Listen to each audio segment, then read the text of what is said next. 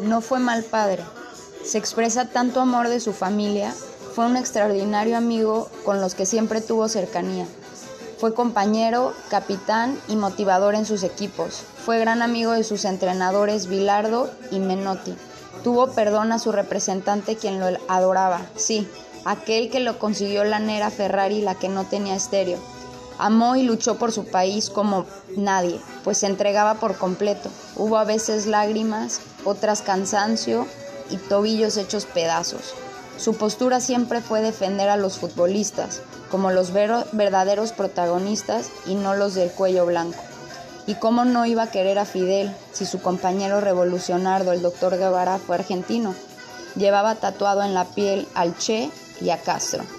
Más que una postura fue rebeldía contra toda injusticia.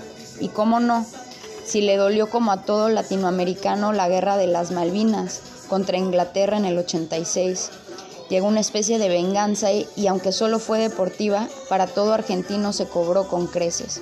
Un gol que no solo él pudo llamarlo correctamente, porque Dios no se pone a favor de los poderosos.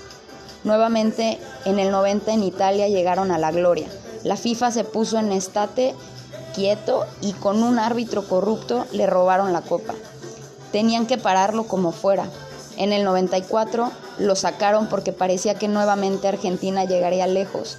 Tres mundiales, tres copas, que si el establishment no lo hubiera cuchillado, Argentina sería campeonísimo. Yo lo vi, yo fui testigo en Italia. Vencieron al anfitrión y eso no estaba en el script. Jamás se lo perdonaron. Alemania ganó con un pedal discutido y Argentina y Maradona con rabia, cansados, con más de tres expulsados, rompieron en llanto. La FIFA se había vengado. ¿Y dónde está el ladrón de Blatter? Acusado de desfalco y marruñerías, olvidado. Maradona será recordado para siempre, porque fue honesto, libre de pensamiento en un mundo esclavo. Claro que tenía defectos, como cualquier humano, como todos, Tuvo muchos errores. Dios creo que le perdonará a todos, pues en la balanza de su vida hizo feliz a millones de gentes. Si hay un momento en que nos sentiríamos todos boludos, todos ches, todos argentinos, es este. Pongámonoslo, pongámonosla albiceleste y gritemos juntos para que nos oiga. Ole, ole, ole, ole, ole.